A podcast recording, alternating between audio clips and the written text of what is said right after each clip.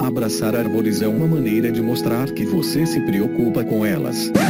1, 2, 3, 4. Olá, pessoal! Bem-vindos a mais um Que Bicho é Esse? Eu sou a Miriam Perilha e o episódio de hoje é sobre o gênero Electróforos. Ninguém mais, ninguém menos que o fascinante por aqui, nossos peixes elétricos amazônicos.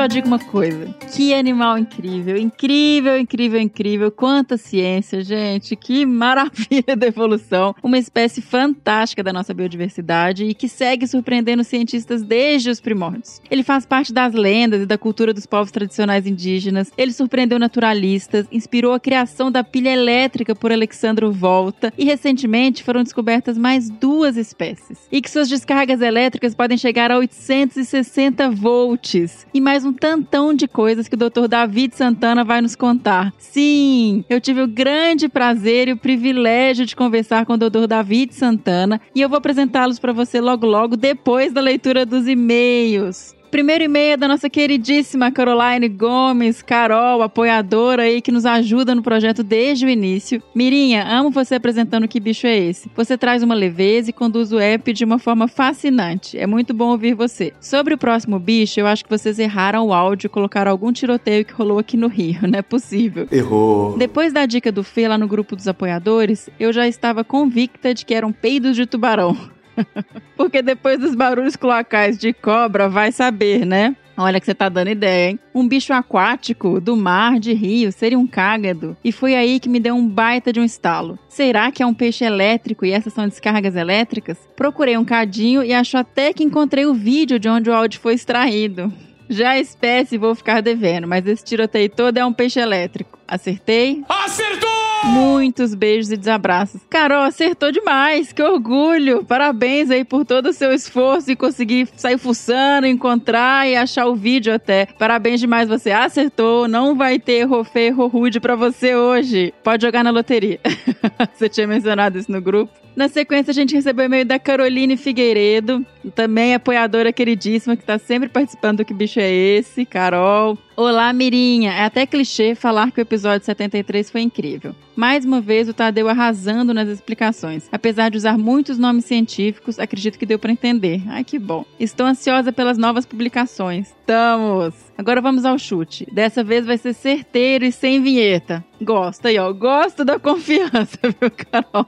Pode parecer que o som foi gravado no meio dos fogos de Ano Novo, mas esse é o barulho do lindo por aqui. Electróforos elétricos. Já estou ansiosa para saber tudo dessa espécie fantástica. Um beijão e um forte desabraço, Carol Figueiredo. Acertou. Carol também acertou. Inclusive, tem uma suspeita aí, né? O Fernando levantou essa. Eu, a gente acha que tem um grupo paralelo que vocês ficam discutindo aí sobre o bicho. Porque nós ficamos muito impressionados de vocês terem acertado. Era um barulho, assim, realmente difícil. Então, parabéns demais. E é o Electróforos elétricos era a espécie que era considerada única. Agora a gente tem mais duas, que é o Electróforos voltai e o Electróforos vari. Então, são três espécies conhecidas até o momento. E na sequência a gente teve e-mail também da nossa querida Daniela Alves. Olá, Mirinha, tudo bem com você? Resolvi arriscar tudo e chutar o bicho do último episódio. Mais uma vez, parabéns pelo trabalho lindo que você faz. Aprendo muito com suas entrevistas, sempre leves e animadas para quem tá do lado de cá. Ai, que bom ouvir isso, Dani. Obrigada. Bom, eu não faço ideia de qual é o bicho, mas pela vocalização e por remeter a momentos que eu vi algo parecido, vou chutar que seja um pica-pau. Errou. Errou feio, errou feio, errou rude. Ui. O final da vocalização me deixou confusa, parecem uns estouros, mas vou arriscar que seja um pica-pau tamborilando.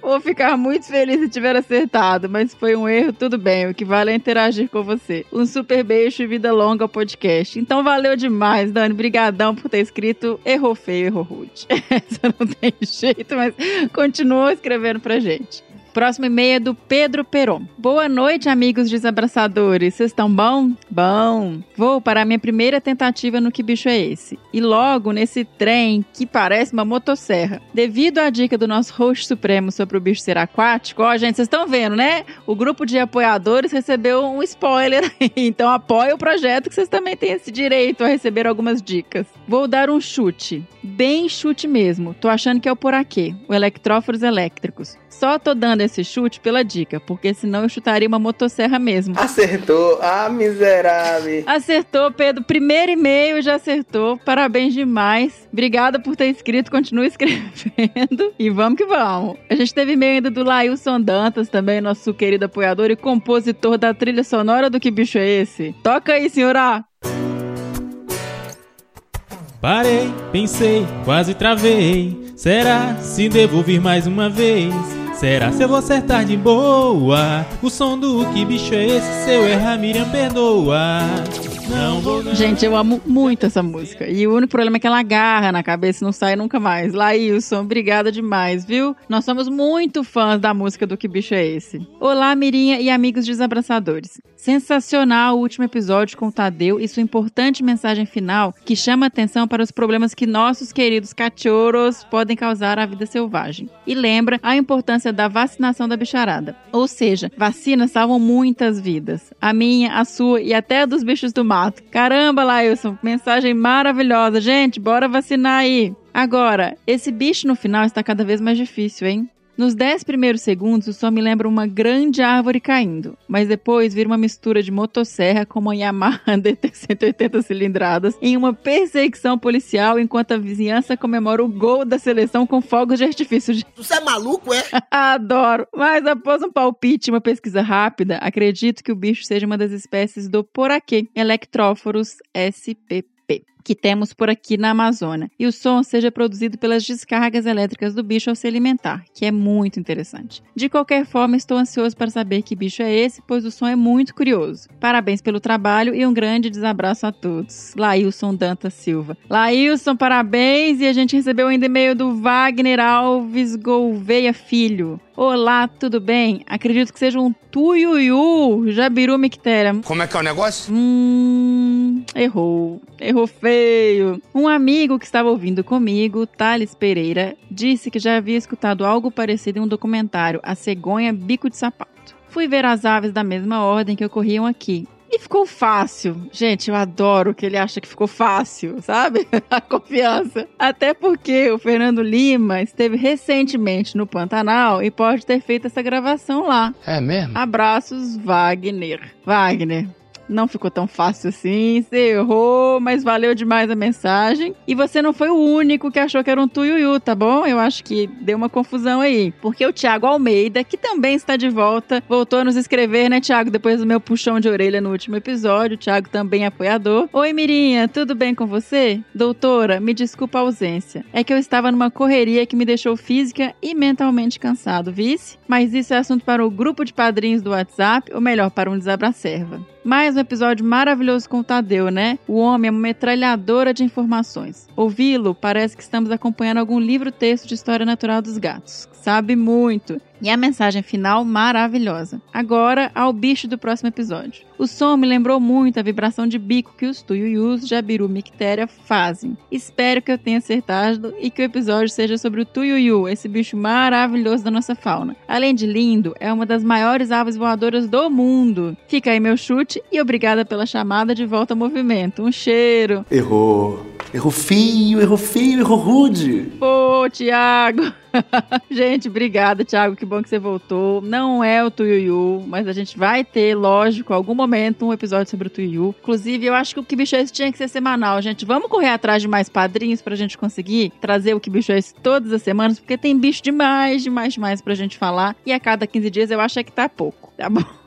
Brigadão, pessoal. Acabaram os e-mails de hoje, mas fiquei muito feliz que tiveram muitos e-mails. A maior parte, acho que todos, na verdade, são de apoiadores, né? São todos de apoiadores que tiveram a diquinha lá. Então, mais um motivo para apoiar a nossa iniciativa aqui, o projeto Que Bicho é Esse? E Desabraçando Árvores. Agora vamos começar o episódio apresentando primeiro o Dr. Carlos Davi Canabarro Machado de Santana. Dr. Davi de Santana possui mestrado em Biologia Animal pela Universidade Federal de Pernambuco, doutorado em Genética, Conservação e Biologia Evolutiva pelo Instituto Nacional de Pesquisas da Amazônia, o INPA, pré e pós-doutorado pelo National Museum of Natural History do Smithsonian Institution em Washington, D.C. e pós-doutorado pela University of Central Florida em Orlando, na Flórida. Ele é pesquisador associado do National Museum of Natural History, o Museu de História Natural, né? E principal investigador no projeto Diversidade e Evolução de Gimnotiformes, uma cooperação entre o Smithsonian e a Fundação de Amparo à Pesquisa do Estado de São Paulo, a FAPESP. O Davi é um ictiólogo que está explorando, descobrindo e buscando compreender a diversidade e a evolução dos peixes de água doce. Seu programa de pesquisa é centrado em uma abordagem multidisciplinar, incluindo taxonomia, anatomia comparada, filogenia, filogeografia, filogenômica e metogenômica para documentar e conhecer os vários aspectos da diversidade e evolução dos peixes. Para isso, seus estudos incluem coleções científicas, expedições de campo e pesquisa laboratorial. Em quase 20 anos trabalhando com peixes de água doce, ele liderou várias expedições científicas, descobriu mais de 80 novas espécies e publicou diversos artigos científicos. Ele está ainda engajado em divulgação científica e sua pesquisa vem sendo apresentada em vários meios de comunicação em todo o mundo. Doutor Davi é maravilhoso, foi assim, fantástico conversar com ele, vocês vão escutar agora, né? E eu queria comentar também que ele tem uma página, que nós vamos deixar o link junto na publicação do episódio, e ele realmente tem feito muita divulgação científica, tá super bacana, tem vídeos, entrevistas, reportagens, então tem bastante conteúdo legal na página dele, quem quiser saber um pouco mais sobre o Poraquê, sobre os trabalhos do Davi e conhecê-lo um pouco melhor, entra lá, link no post. Agora vamos pro que importa, né? Vamos conhecer quem é o Poraquê. Bora lá? Ah, pera, pera, pera. Antes de começar a entrevista, eu queria só mencionar que o áudio em alguns momentos ficou com uma qualidade um pouquinho menor, tivemos probleminhas aí, mas a entrevista tá linda. Espero que vocês gostem e relevem esses problemas técnicos, tá bom?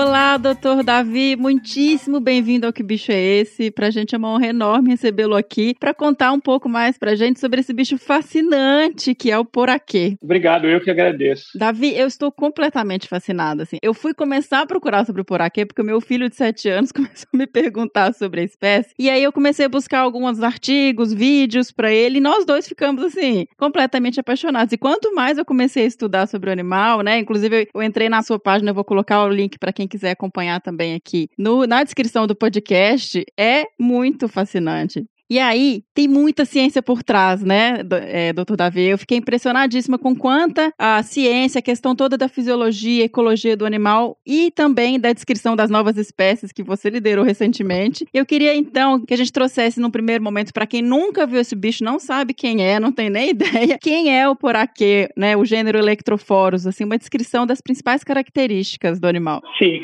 o poraquê, ele, ele é um peixe ósseo que pode produzir eletricidade, assim como a outras cerca de 600, 600 espécies de peixes. Né? A, a, grande diferença que caracteriza o poraquê é que ele pode produzir, além de descargas fracas e fortes para comunicação e para navegação, ele produz descargas fortes de até 860 volts para defesa e para ataque. Ele é um peixe que pode atingir cerca de 2,5 metros e meio de comprimento, ele não tem escamas, ele tem uma nadadeira muito longa, com mais de 300 raios, e ele é um peixe que tem uma coloração que varia de marrom clara até preta, né? Ele é enorme, né? Você falou aí o comprimento dele. Na natureza nós temos registros que ele pode atingir até dois metros e meio de comprimento, mas alguns locais, né, alguns ribeirinhos falam que eles têm ah, conhecimento que o poraquê pode atingir até 3 metros de comprimento. Eu, na verdade, nunca vi um de 3 metros. Né? ah, o máximo que nós pegamos foi 2 metros e meio. O poraquê, ele, eu acho que 80%, não sei, do oxigênio dele vem do ar, né? Ele tem que levantar na superfície para respirar. Sim, ele, ele tem. Ele é um respirador aéreo obrigatório. Então, se ele não respirar, né, a cada cinco, de, depende da atividade, né, mas vamos dizer que, em média, ele tem que respirar ar atmosférico a cada cinco minutos.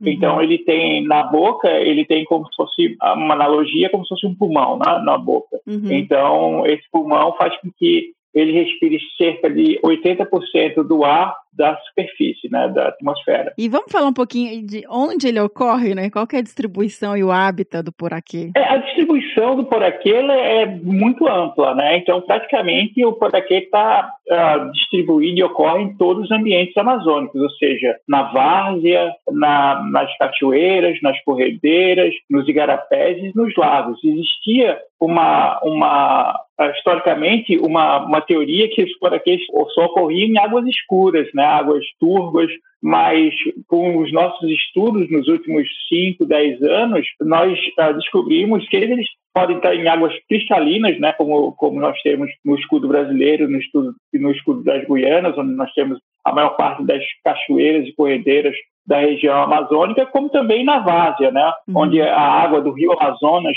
ah, por si, é, é, bastante escura. Sim, só na Amazônia, né? E só na Amazônia. Eles estão restritos à América do Sul uhum. e, e, mais especificamente, à Amazônia, o bioma Amazônia, né? Amazo uhum. Amazônico. Ou seja, Sim. eles estão ah, no Brasil e nas Guianas também, né? na Venezuela, Colômbia, Equador e nas Guianas, na Guiana, na, no Suriname e Guiana Francesa. Eu vi que foi muito recente, né? Foi 2019 que vocês descobriram mais duas espécies do poraquê. Sim, foi em 2019, na verdade, por 250 anos, né, desde que o, o Linnaeus havia descrito a espécie em 1700 e 66, existia essa teoria de apenas uma espécie amplamente distribuída na bacia amazônica. Então, em 2013, nós começamos com esse estudo, né, para ver se, se realmente essa espécie ah, era apenas uma espécie amplamente distribuída na Amazônia ou se havia mais de uma espécie. Então, utilizando dados genéticos, dados de morfologia e dados de ecologia, nós descobrimos que existem pelo menos três espécies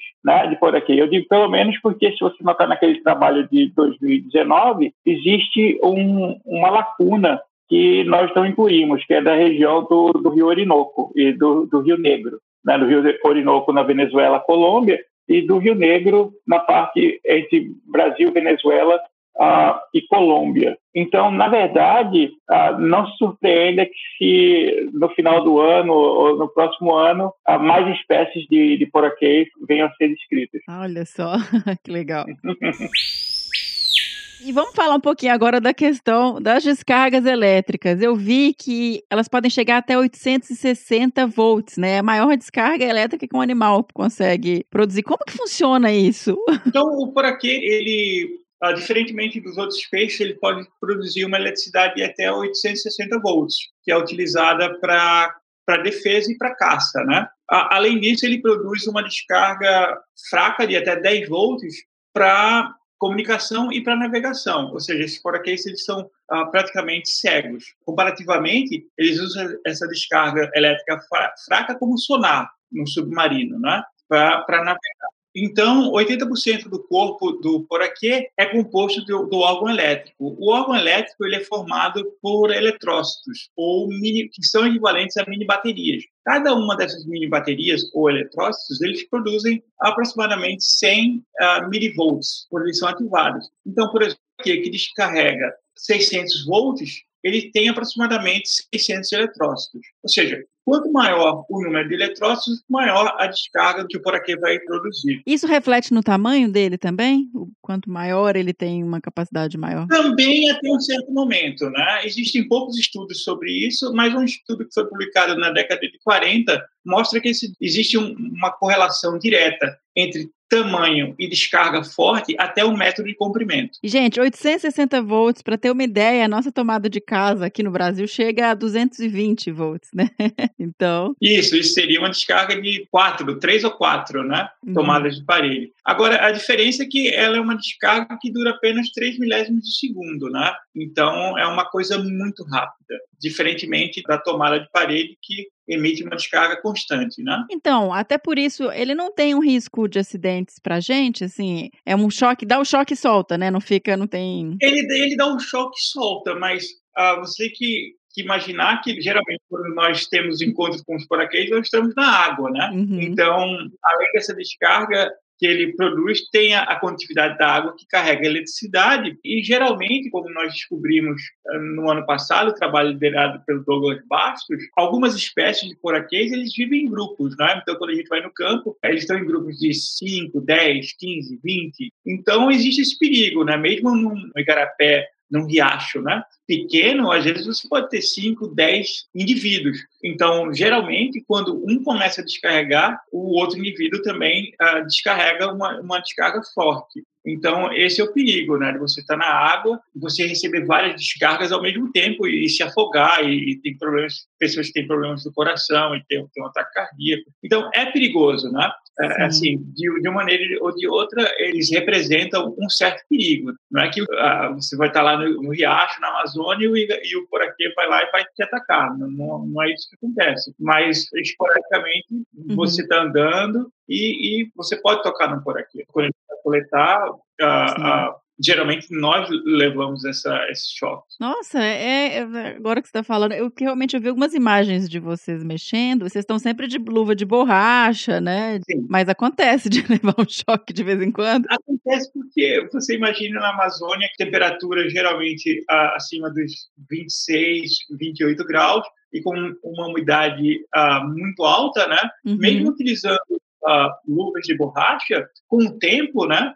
Manuseando peixe ou tentando capturar o peixe, nós começamos a suar. Então, com o suor, você não isola mais. Você tem uma certa, um certo isolamento, mas ah, ainda assim você recebe a descarga. Sim. Mas é claro, uma coisa é você estar andando no igarapé, ou no riacho, né? E você levar aquele susto e levar aquela descarga. Outra coisa é você estar trabalhando com peixe já sabendo que pode receber aquela descarga. Tá prevenido, tem equipe, né? Não tá um- uma pessoa sozinha Sim, cruzando. E, e aí, até trazendo uma curiosidade em relação a essa questão das descargas elétricas e como funciona, você mencionou que são pequenas baterias, né? O Alexandro Volta, né, o físico italiano que inventou a bateria elétrica, ele teve uma inspiração, inclusive, no Poraquê. Teve sim, em 1800 ele utilizou o poraquê e, a raia torpedo, estudou os órgãos elétricos desses dois peixes que podem produzir eletricidade forte para produzir a bateria elétrica, né? Então, no começo, o, a bateria era chamada de órgão elétrico artificial justamente por causa disso. Então, o poraquê, assim como outros animais, tá, inspiram tecnologia também, né? Isso é bem interessante com os poraquês e com os peixes elétricos de uma maneira geral. O poraquê, na verdade, ele faz parte de um grupo de peixes elétricos sul-americanos, que são, além do poraquê, das três espécies poraquê, existem mais de 250 outras espécies de peixes elétricos sul- sul-americanos. Mas só o poraquê pode produzir essa eletricidade forte, né? Todos os outros, eles produzem uma descarga fraca de até 3 volts para comunicação e navegação. Uhum. O poraquê, além dessa descarga ah, fraca, no poraquê que vai até 10 volts, eles produzem a descarga forte. E uma, uma questão que eu acredito que vocês ainda estejam tentando descobrir é como que ele não leva o próprio choque, né? Como ele não é afetado É, isso- pela essa descarga elétrica. É, isso ainda é um mistério, né? Pelo que nós podemos ver na natureza, né, e, e nesse estudo de, de comportamento que o, que o Douglas conduziu, ah, o Douglas Bastos, que fez o, o doutorado dele no Instituto Nacional de Pesquisas da Amazônia, ah, com a história natural do, do poraquê, ah, é que realmente eles, eles aparentemente não recebem esse choque, né? não são eletrocutados quando outros ou quando eles mesmos descarregam né? essa descarga forte. Mas nós ainda não sabemos o motivo, né? não sabemos se, por exemplo, se existe alguma camada entre a superfície do corpo e os músculos que isola, né? Uhum. os músculos como os, os órgãos internos dessas descargas. Isso ainda está sendo investigado, né? E ele, você mencionou, eles têm esse pulso forte, que é pra caçar ou pra se defender, né? E tem esses fracos. E aí eu tava lendo também que, entrando até na parte um pouco mais de ecologia e comportamento deles, que eles conseguem controlar parcialmente as presas através de impulsos elétricos para que elas venham até ele ou fiquem paralisadas. Como é que funciona isso na questão da caça? Nós ainda não sabemos exatamente porque, por exemplo, essa caça coletiva, isso ah, foi descoberto há pouco tempo, né? Uhum. Então, até então, não sabia, por exemplo, que os poraquês eles viviam em grupos, né? É o verdade. literatura é que os poraquês viviam solitariamente. Uhum. E o que o Douglas Bastos descobriu durante o, o doutorado dele foi que os poraquês são animais muito mais ah, sociais do que se pensava, né? O- ah, então, hoje nós sabemos que pelo menos duas das três espécies, os adultos vivem ah, vivem em, em cardumes, né? Uhum. Em, em cardumes vivem em grupos, né? Então eles são bem mais sociais do que se pensava e também ah, ah, ah, nós descobrimos que eles caçam coletivamente, ou seja, como como fazem ah, as baleias assassinas e os, os, os lobos, por exemplo. Eu vi, inclusive, uns vídeos, eu vou colocar um link aqui. É, é incrível, né? Todos juntos, em grupo. E uma das nós queremos saber se realmente como é que eles, se eles coordenam isso, né? Se eles usam, por exemplo, a descarga fraca que é utilizada geralmente em peixes elétricos para comunicação, inclusive do poraquê, se eles coordenam esse ataque. Tá. Então nós ainda sabemos isso, estamos por causa da, da Covid, nos últimos dois anos nós não fomos ao campo, Uhum. e agora, com a situação melhorando, né, nós vamos tentar ir ao campo para ver se nós descobrimos, por exemplo, se os poraquês durante a caça coletiva, se, existe uma coordenação. Aparentemente existe a coordenação, mas ah, nós temos que, ir ao campo, ah, gravar essas descargas elétricas fra- fracas para saber se, se eles estão se comunicando durante esse evento de caça coletiva. E esse evento que vocês descreveram, é, você mencionou o Douglas, ele foi a um cardume de peixes, né? Que eles juntaram em cima. Isso, isso. São piabas, né? conhecidas na Amazônia como piabas. Peixes da ordem dos caraciformes, a mesma ordem que, que são as piranhas, né? por exemplo. Tá. Então, o que acontece é que ah, o Douglas ele, ele registrou isso no rio Iriri, ah, que é um afluente do rio Xingu, na margem sul do rio Amazonas. Tá? É um rio de águas claras. Uhum. Então, ah, ele registrou mais de 100 indivíduos de poraquês migrando de um lugar que ele determinou como um lugar de descanso na, na um lago e durante eles passavam os poraquês na verdade eles passavam um dia uh, descansando e no, no começo da noite e no começo da manhã eles migravam para uma área de caça, uma área bem mais rasa, onde esses, esses caraciformes, essas piabas, né, Uhum. eles estão concentrados. Então, vários desses, mais de 100 indivíduos se formavam pequenos grupos de 2 a 10 indivíduos de poraquê que atacavam esse grupo de caraciformes, esse grupo de, de piabas, né? Entendi. É que susto, eu achei que eram 100 juntos. Eu falei, mas como? Imagina. Não, não, eles migram juntos, né? Mas dentro desse grande grupo existem subgrupos. Entendi, entendi. Gente, Então, por exemplo, naquela época, né, nós pensávamos que esse comportamento só ocorria, ou, quer dizer, isso só foi registrado para aquela região. No artigo existia uma previsão de que esse comportamento poderia ocorrer em outras regiões. E agora nós já sabemos que realmente esse comportamento não só ocorre no Rio Xingu, mas, por exemplo, ah, foi registrado em outubro do ano passado ah, na, no Suriname. Então, Uhum. outra espécie, na verdade, porque esse comportamento ah, de caça coletiva, inicialmente, foi registrado para eletróforos voltai. uhum. Agora, no ano passado, nós vimos esse comportamento em eletróforos elétricos. A espécie que ocorre mais no escudo das Guianas, estão mais ali pelo Suriname e, e a Guiana, né? entendi. E foram 12 indivíduos que estavam, estavam caçando essas piabas, esses caraciformes, numa cachoeira. Uhum. Então, não necessariamente ah, você tem essas grandes concentrações de, de poraquês. Ah, às vezes, essas pequenas concentrações, 5, 10 indivíduos, podem realizar essa caça coletiva, como o Douglas viu no Rio Iriri, né? no, no Xingu. Tá. Ou seja, Tem grandes grupos, mas existem subgrupos que realizam essa caça coletiva. Entendi. Não, perfeito. E aí, quando você menciona, por exemplo, eles caçam, então, a dieta é peixes menores, basicamente. De maneira geral, os poraquês, né, eles são tecívoros, ou seja, Uhum. eles pegam em outros peixes.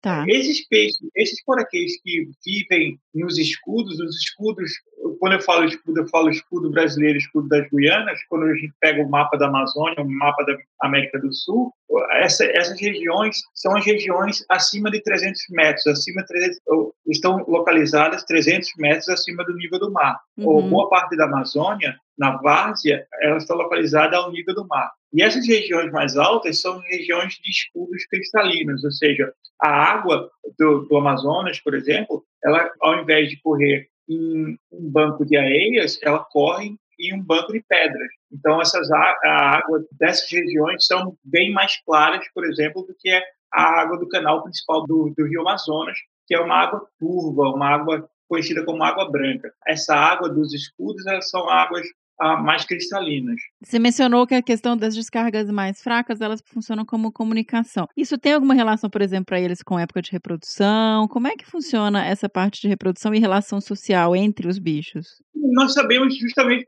por causa do, do trabalho do Douglas. Ou seja, o objetivo dele da tese de doutorado foi tentar conseguir o maior número possível de informação sobre a história natural do poraquê. E um dos aspectos que ele estudou foi a reprodução. Então, nós não sabemos muito sobre a reprodução das espécies que vivem nessas terras mais altas da Amazônia, contudo, ah, nós sabemos um pouco mais sobre essa a espécie, né, que é o Eletrópolis uh, vari, que uh, ocorre, que vive na várzea, né, nessas partes mais baixas da Amazônia. Então, o que acontece é que os poraquês, em algum momento, né, na época da seca, ao contrário da maioria dos peixes amazônicos que reproduzem na época da, da cheia, essa espécie que vive na várzea, na época da seca, eles formam casais, né? E fazem ninhos de bolha. Uhum. Então, sim, provavelmente eles usam a comunicação, né? Essa, essas descargas fracas durante o acasalamento. E aí fazem esses ninhos de bolhas e depois, quando os alevinos nascem, eles não, não têm nenhum tipo de cuidado parental, vai... Sim, tem sim. Na verdade, essa, nessa espécie da várzea, o período de reprodução pode durar de quatro a seis meses, né? Ou seja, da, desde a corte até juvenis é, a, estarem nadando sós, ou seja, sem a presença dos pais, né? Uhum. Geralmente é um casal, né? Que, que faz o ninho de bolhas e cuida dos filhotes, pode durar até seis meses. Nossa. Quando os poraqueiros já estão com cerca de 14 centímetros de comprimento. Nossa, então, é. É um cuidado parental muito longo, né? Uhum. Para peixe, então, é impressionante. Isso, é. Essa fase que eles estão provavelmente mais vulneráveis ali cuidando do ninho, é um animal que é consumido, que ele é, é pescado pelos ribeirinhos, pelas comunidades tradicionais ali da região amazônica ou não muito? Por causa até da defesa dele. Porque o que acontece é que existe um relacionamento muito íntimo, né, entre a comunidade ribeirinha da Amazônia e os poraqueiros. Porque, por exemplo, quando nós vamos para o campo, mesmo para lugares mais isolados, por exemplo. Agora nós vamos, daqui a um mês, para o Alto Rio Negro, na fronteira do Brasil, com a Venezuela, para coletar uh, poraquês, né? para Uhum. gravar descarga elétrico e para aprender um pouco do comportamento de uma linhagem. Então, com isso, nós contactamos uh, as pessoas que vivem naquela região com antecedência. Então, eles, eles sabem exatamente onde os poraquês ocorrem, porque das duas, de duas uma, ou eles sabem onde os poraquês ocorrem e evitam aqueles lugares onde eles estão, ou em alguns lugares eles tiram os poraquês da água, ou seja, eles matam os poraquês para poderem usar a água, por exemplo, para lavar roupa pra, ou para tomar banho, né, numa Uhum. lagoa. É. Então, de uma maneira geral, as pessoas não comem o poraquê, mas justamente por isso, porque 80% do corpo ele é composto de por órgãos elétricos. Então, ah, esses órgãos elétricos, quando você começa a fritar ou cozinhar, eles se transformam numa geleia. Ah, então, não tá. é muito agradável, não. não é, Eu ia perguntar isso, como é que é, que é a carne desse bicho, né? é como se fosse uma geleia, né? Então, o que acontece é que tem algumas pessoas mais velhas em certas tribos de índios da Amazônia, eles comem, mas em, no, de maneira geral não se come o, o poraquê, não. Então, mas voltando à sua pergunta, é claro, quando eles são menores, né, eles são mais vulneráveis à, à predação, né, de peixes Uhum. maiores. Mas, por exemplo, quando eles, são, quando eles chegam no tamanho adulto, ah, existem encontros esporádicos com, com jacarés na Amazônia, aí talvez com, com outros animais maiores, mas hum, eles não, até onde se sabe, não existe um predador natural para o aqui adulto, exceção do homem, né? É, porque você fica pensando, uma descarga elétrica de 600, não vai ter qualquer bicho que vai querer chegar muito perto, né? Vai levar uma e sair, provavelmente. Não, principalmente do- dos animais que vivem hoje na Amazônia, né? Talvez há 40, 50 milhões de anos atrás, com megafauna, né? Ah, talvez ah, eles tivessem realmente um predador natural, né? Mas hoje em dia, fora o ser humano, até onde se sabe, não existe um, um predador sistêmico de, de indivíduos adultos por aqui, né? Você mencionou aí, talvez, ano passado, é o Poraquê, né? O, a família dele também é bem antiga, né? Evolutivamente, assim. Ah, sim. É, de acordo com, com os dados, nossos dados moleculares, é no mínimo 50 milhões de anos, né? Ou seja, a origem do, dos poraquês. Então, eles já estão aí há bastante tempo, né? E, e conviveram com, com várias espécies que hoje estão extintas, né? É, espécies e mudanças climáticas e tudo mais, o bicho tá aí. É, exatamente. Então, por exemplo, o poraquê não é um peixe que está em ameaça de extinção, né? Mas com tudo que está acontecendo na Amazônia, com desmatamento, com a mineração ilegal, Contaminação de água, né? exatamente, tudo isso põe em risco, né, os poraquês, a, a vida dos poraquês.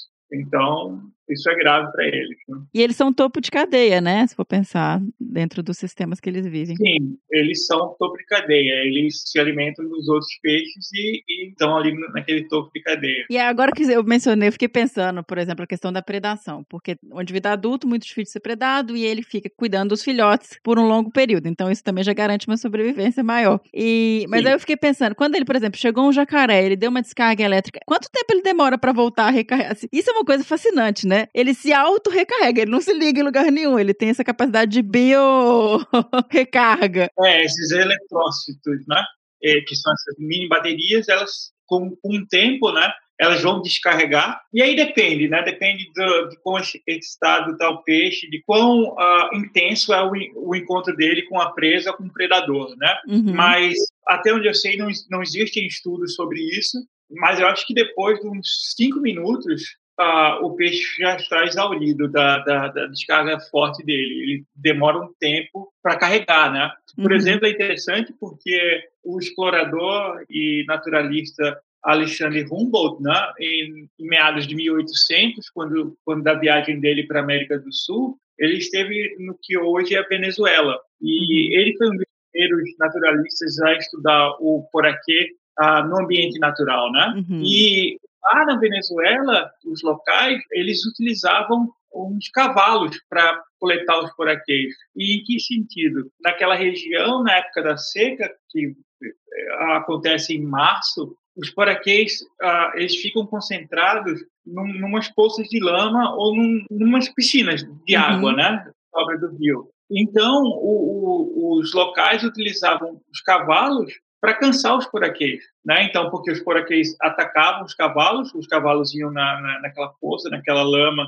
onde os poraquês estavam concentrados. Então, os poraquês atacavam os cavalos e depois que os poraquês descarregassem, ou seja, ficassem cansados, os locais coletavam esses poraquês para que o, o, Von Humboldt pudesse estudar os poraquês. Então, assim que eles coletavam o, os poraquês no passado, né? Que legal. E ele, os europeus eles ficaram também muito fascinados, porque eles levaram vários, pra, tentaram levar para Europa. Sim, o, o, poraquê é um peixe que ele, ele fascina a população mundial, né? Sim. Isso vem desde o tempo das explorações, né? Das grandes navegações, Uhum. quando os europeus começaram a, a explorar o mundo, né? Então, desde 1500 existe registro de, de encontros de exploradores com poraquês. E claro que fascina, imagine, até hoje fascina, né? Você ter um animal produzir ah, 860 volts de eletricidade, né? Não tem como não ficar espantado, né? Ficar tipo, tentando. É, então existe um- interesse ah, realmente que sai da América do Sul, né, que é o local de, de ocorrência dele, e, e abrange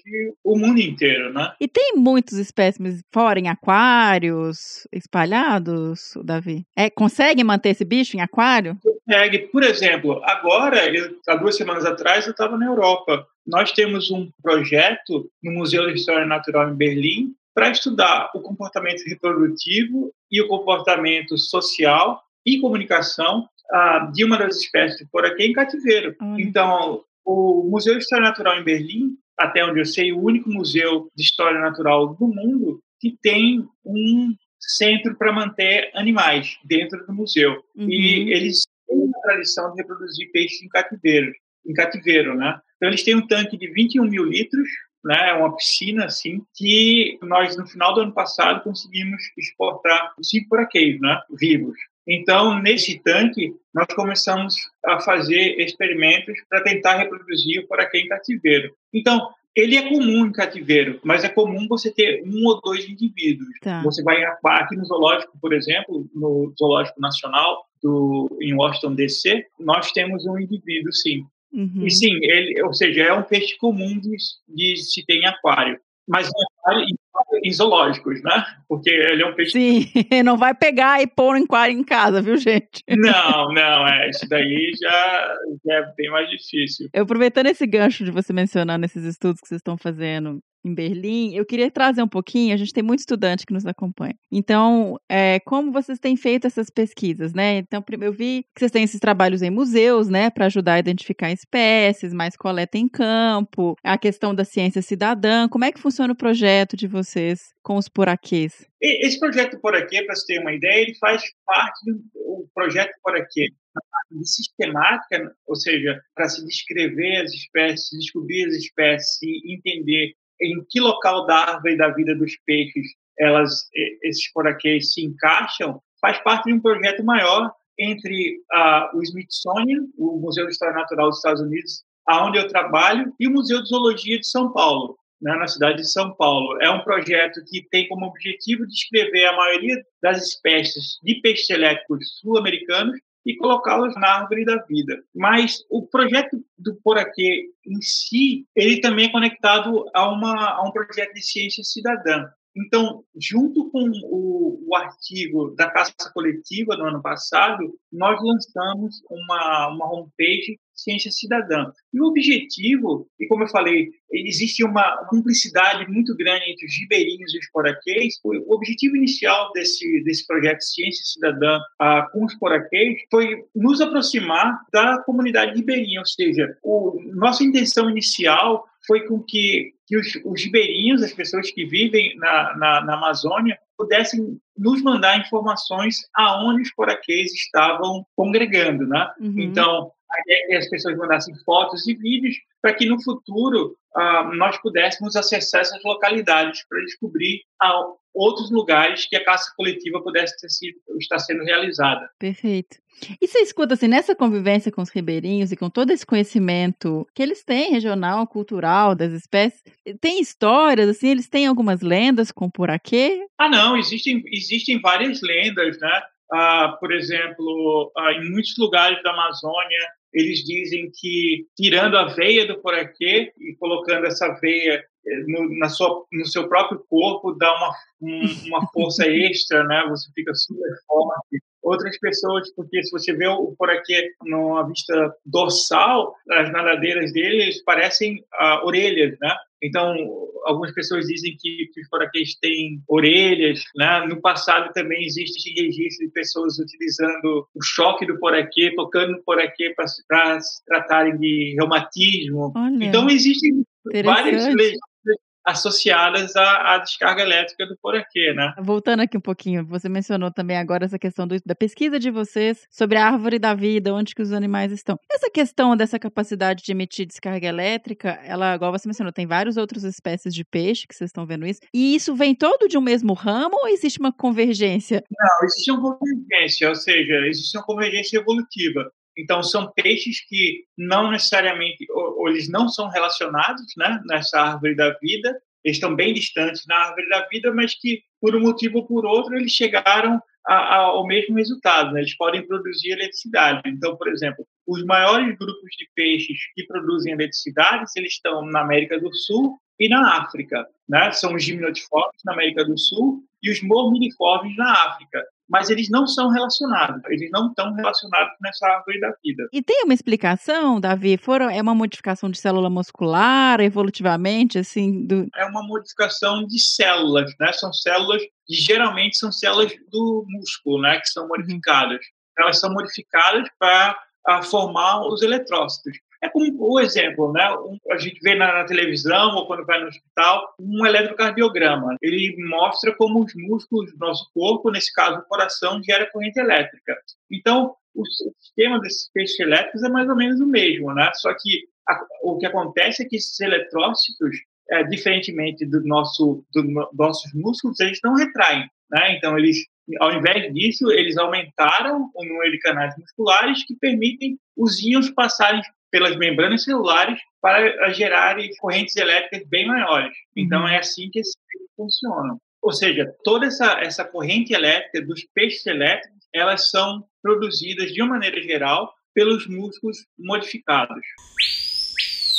Ao longo da nossa conversa toda, eu fiquei muito impressionada com o quanto o Poraquê nos trouxe de informação, né? Desde a bateria até ah, o que a gente tem descoberto. Vocês têm descoberto aí sobre a questão de comportamento, a questão toda de, de evolutiva e da presença da árvore da vida dessas espécies, e o quanto ainda se tem para descobrir sobre o Poraquê, né? Que é um animal que ainda, olha só, 2019 descobriram outras espécies, 2021 descobriram comportamento novo. Vocês estão o tempo inteiro descobrindo coisa nova, e isso traz também para a gente a importância da pesquisa e da ciência e de correr atrás de entender mais sobre nossa biodiversidade. Sem dúvida, eu acho que o Poraquê é um exemplo clássico né, das oportunidades infinitas ou quase ilimitadas para novas descobertas na Amazônia, né, que é o ambiente onde eles ocorrem. Né? Em analogia, Floresta Amazônica é a maior biblioteca de livros raros e não do planeta, né? E o Por Aqui é um, um, exemplo disso. Sim, eu fiquei muito impressionada e eu estou muito curiosa agora para saber os próximos passos, né? Você falou que vocês estão voltando aí mês que vem para a Amazônia para fazerem novas pesquisas. Então agora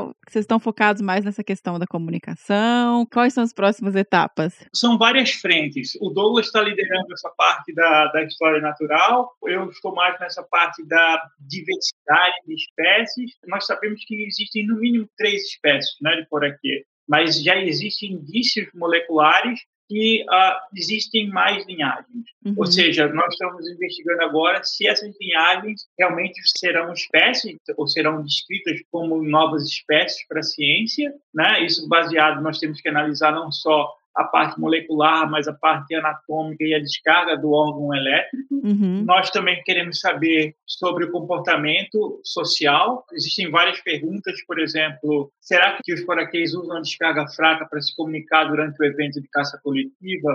E, e, esses indivíduos, como é que eles são relacionados? Eles são do mesmo clã? Eles são da mesma família? E qual a descarga máxima que que esses indivíduos uh, produzem durante essa caça coletiva, né? Uhum. Será que eles só, por exemplo, quando eles descarregam ao mesmo tempo, né? Será que eles só aumentam o campo de, de ação deles e produzem uh, os mesmos 860 volts ou será que eles uh, aumentam um pouco essa descarga, né?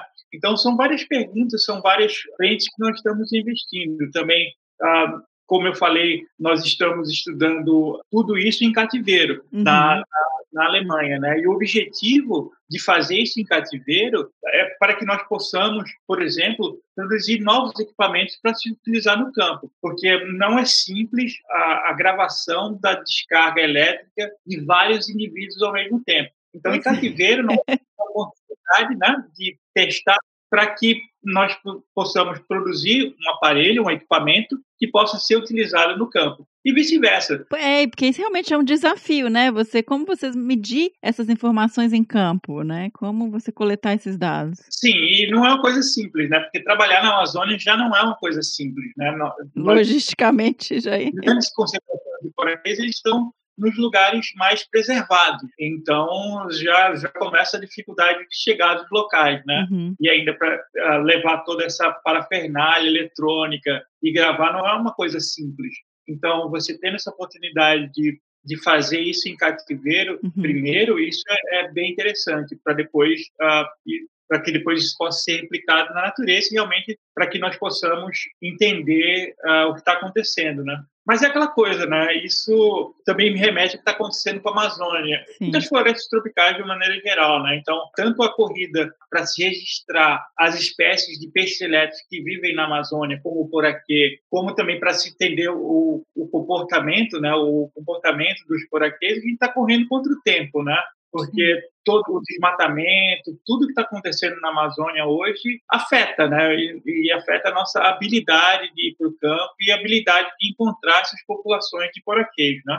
Então é uma corrida contra o tempo né, para a gente aprender o máximo possível enquanto a Amazônia ainda está lá, enquanto os peixes ainda estão vivos. É, porque se for pensar, hoje em dia a gente está cada dia mais discutindo o, o, tipping point, né? Qual o ponto de não retorno ali da Amazônia. E se a gente chega nisso, a gente vai, a Amazônia vai virar um, grão, um, um cerrado, né? Assim, isso muda todo o balanço do ecossistema. E aí é realmente corrida contra o tempo para entender enquanto os livros estão lá e a, biblioteca não pegou fogo, né? Exatamente. E o por aqui é só apenas um exemplo, né? Da grande Sim. diversidade e do que ainda nós temos para aprender, né, com a Amazônia. Perfeito. E gente, é, além do potencial todo da biodiversidade dos ecossistemas, da questão do equilíbrio ecológico, as espécies também têm um potencial para uso para outras áreas. Tem pesquisas na área de medicina, tem pesquisa em vários setores. Então, a, a, o banco nosso de biodiversidade ele é fundamental para todos os setores, né? Tanto para ecologia para os ecossistemas, quanto para a medicina e outros aspectos, economia. E aí, linkado também com o que você mencionou, essa questão do, do que está acontecendo na Amazônia, eu queria trazer um pouquinho do que está acontecendo na ciência de forma geral, principalmente no Brasil, que está sendo tão pouco valorizada. E eu vi que você participou, inclusive,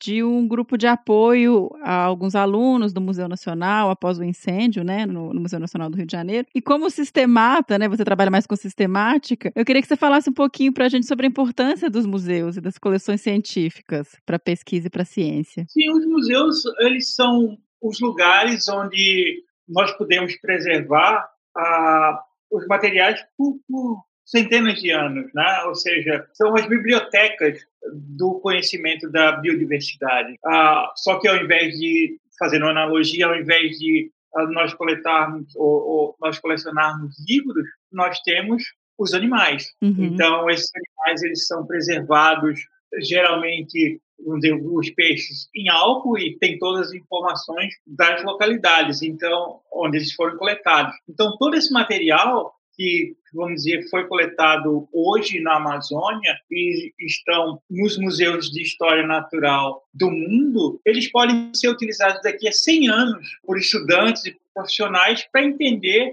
como era o bioma amazônico em 2020, né? Então, os museus de história natural eles são essenciais, né?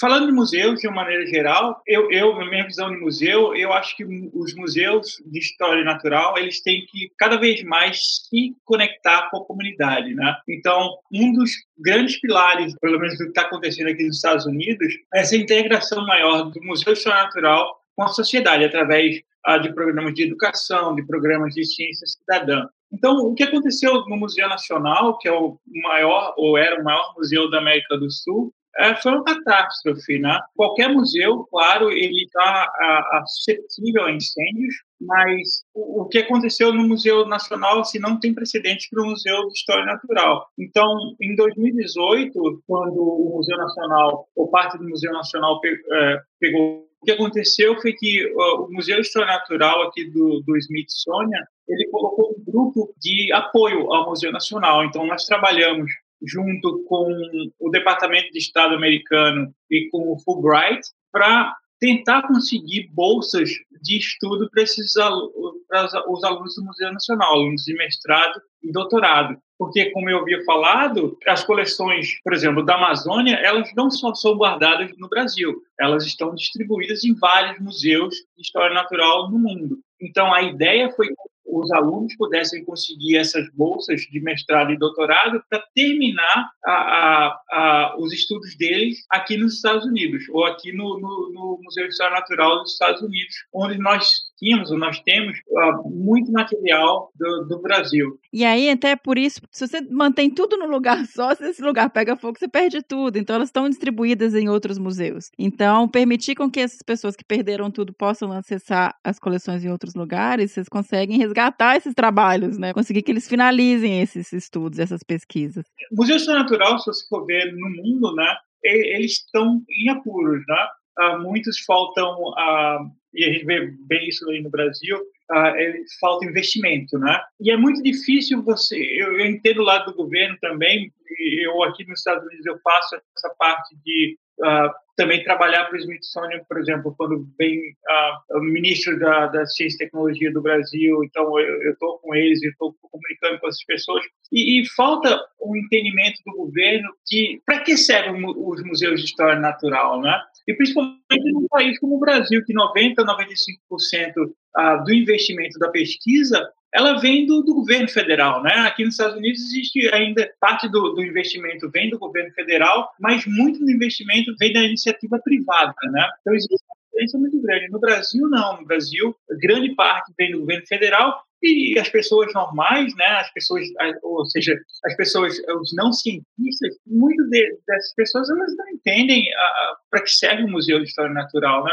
Eu, eu tiro por mim, né? Meus meus pais meus familiares. Sempre a gente tem que explicar o que a gente faz e tentar conectar com a vida real, né? Ou seja, para que serve um museu de história natural? Então, eu acho que o Museu de História Natural, por esses apuros financeiros que eles estão passando, a grande maioria, eles têm que cada vez mais tentar se comunicar com a sociedade e, e tentar explicar para a sociedade a importância, da, por exemplo, da biodiversidade.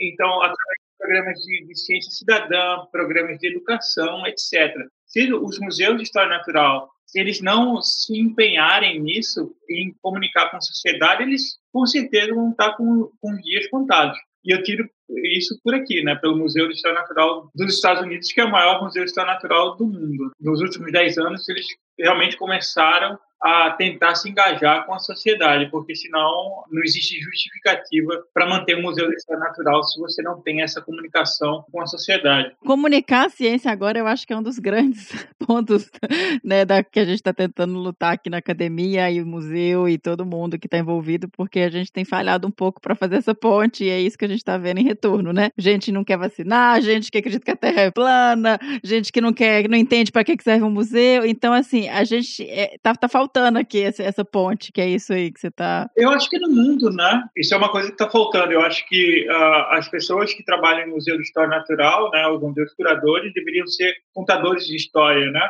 Ou seja, além de fazer essa pesquisa, realmente conectar com o público. Porque isso é bom não só para para dar uma satisfação e para instruir a sociedade de alguma maneira, mas também para trazer próprios recursos para a pesquisa, né? porque você traz recursos da iniciativa privada, ou mesmo da iniciativa pública, se você consegue conectar com mais pessoas, né? Assim, é interessante também, por exemplo, quando essas espécies de poraquês foram publicadas, causou uma comoção no mundo, né? Quando o artigo foi publicado, nós estávamos fazendo oito, dez entrevistas por dia para meios de comunicação de todo mundo. Nós só não fizemos entrevista com, com a África. O resto, isso é uma maneira do Museu de História Natural chamar atenção, né? E uhum. trazer um novo para o museu. Então, o Museu de História Natural aqui usa a minha pesquisa com Coraquê, por exemplo, e, e na Amazônia, né, com biodiversidade, para atrair um público novo para a história natural. Né? Isso se faz de várias maneiras, entrevistas, mas também através de, de, da mídia social. Então, uhum. hoje quando a gente vai no campo, né? Porque fora esse trabalho de com poraquê, com os peixes elétricos, eu também faço trabalho de biodiversidade, ou seja, nós estamos explorando e tentando inventariar esses lugares poucos explorados na Amazônia, né? Esses uhum. rios explorados. Então nós queremos saber o que é que existe lá, né? Ah, quais espécies de peixes que ocorrem naquele lo local. Então, para isso, nós vamos para esses lugares isolados, aí nós coletamos espécimes, tecido para DNA, DNA ambiental, que é da água, né? Ou uhum, seja, é, é hoje, hoje, existe uma técnica que, por exemplo, você vai no rio, você coleta amostras de água e com essa amostra de água você pode saber quais espécies de peixes que vivem ah, naquele local, né? E além disso, o que nós fazemos é nós levamos drones aéreos e subaquáticos né, e câmeras de ação. Que legal! O que, que é um drone subaquático? São submarinos com, com o controle remoto, né? Você consegue chegar no rio, descer com ele, entrar sem você estando longe, remotamente? Esses drones uh, subaquáticos, eles têm um cabo, né? Ah, tá. Então, é, então eles estão lá com controle remoto, mas eles têm sempre o cabo. Tem mas distância. o fato é que Uhum. consegue produzir imagem, né? Uhum. E essas imagens, né, tanto essas imagens aéreas, ou seja, qualquer imagem, ou todas essas imagens que nós produzimos hoje em dia, quando nós vamos no campo, nós utilizamos para comunicação com o público, né? Ou seja, não só para apresentações científicas, mas para Uhum. produzir mini documentários. Muitas vezes, quando existem entrevistas com televisão, eles usam nossas imagens, né? Porque são imagens de alta qualidade, então eles Sim. se associam essas imagens. Então, isso é muito importante para conectar com o público, né? Sim, é, eu queria até, que bom que você falou isso, porque eu queria te parabenizar por isso, porque eu fiquei muito impressionada quando eu comecei a pesquisar com a quantidade de material que vocês estão disponibilizando. Vocês têm um monte de entrevistas, todos os artigos científicos que as pessoas é, não acadêmicas não costumam acessar esse tipo de material, vocês têm as revisões e, e os lançamentos desses artigos as informações em revistas de maior amplitude. Então, assim, isso é muito legal. Isso é muito, muito legal mesmo. E tá tudo lá. Eu achei na sua página, tem todos os milhões de entrevistas e artigos e reportagens. E isso realmente facilita muito o acesso. Não, eu acho que isso é muito importante, né? Acho que nosso papel vai é, é, é quebrar a bolha, né? Acho que hoje em dia nós vivemos em bolhas, né? Bolhas sociais. Então, quando a gente, no, no meu caso, quando eu consigo quebrar essa bolha, ou seja, atingir pessoas que estão fora do meu meio, né? Ou seja, fora do meio acadêmico, isso é fantástico. Acho que isso que a gente precisa, né? Porque e o por aqui, né? E eu volto aí falando do por aqui. O por aqui, ele é um, ótimo dispersor de ciência, de conhecimento, né? Sim. Então, através do por aqui, a gente não só fala sobre eletricidade, sobre biodiversidade, mas também a gente conecta com o público para mostrar o que está acontecendo, né? Para tentar também alertar o público que está acontecendo, por exemplo, com a Amazônia, né? Perfeito. Então, Uhum.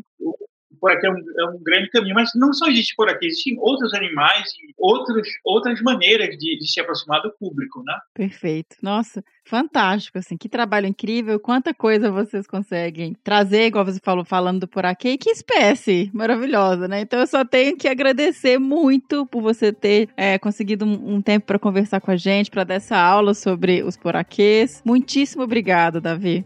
Eu que agradeço e eu fico sempre à disposição, sempre lembrando que esse é um trabalho de um grupo, né? Sim. de pessoas super competentes que estão no campo, né, ou no laboratório, ou em vários lugares, e, ou seja, nós somos um grupo, um grupo coeso que e espero que nós possamos passar muito mais informações sobre por aqui, sobre biodiversidade para a sociedade. Sim, ó, sempre que tiver novidade, manda pra gente que a gente divulga.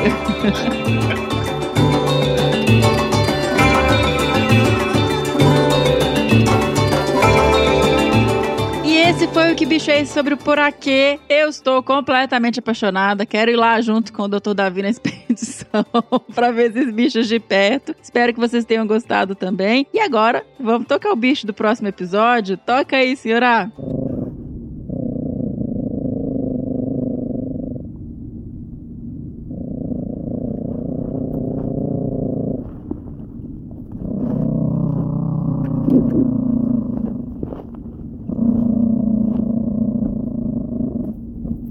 Lembrando que se você souber ou desconfiar que bicho é esse que a gente tocou o som, mande sua resposta para bicho@desabrace.com.br que a gente vai ler no próximo episódio. E eu gostaria também de lembrar vocês que a nossa lojinha segue lá aberta, cheia de produtos bacanas, tem camiseta seja sua própria onça, tem canecas esmaltadas, pets bordados e kits super completos de primeiros socorros. Quer conhecer os produtos? Vai lá em www.loja.desabrace.com.br. Nos siga também nas redes sociais, no Facebook em Desabraçando Árvores Podcast, no Instagram, arroba Desabrace, no Twitter também, arroba Desabrace. E sigam nossos podcasts, né? O Que Bicho é Esse? Que Bicho é Esse? Crianças. E o Desabraçando Árvores, que é o principal, né? Nosso primeiro grande podcast, no Spotify, na Amazon, no Orelo, na Apple Podcasts, no Google Podcasts, no Castbox e também favoritem no Deezer para não perder nenhum episódio. E caso vocês gostem e queiram apoiar a nossa iniciativa, vocês podem doar a partir de um real pelo Apoia-se em www.apoia.se barra Desabrace ou no PicPay para doações pontuais em arroba Desabrace. E é isso, pessoal. Até o próximo Que Bicho é Esse? Até!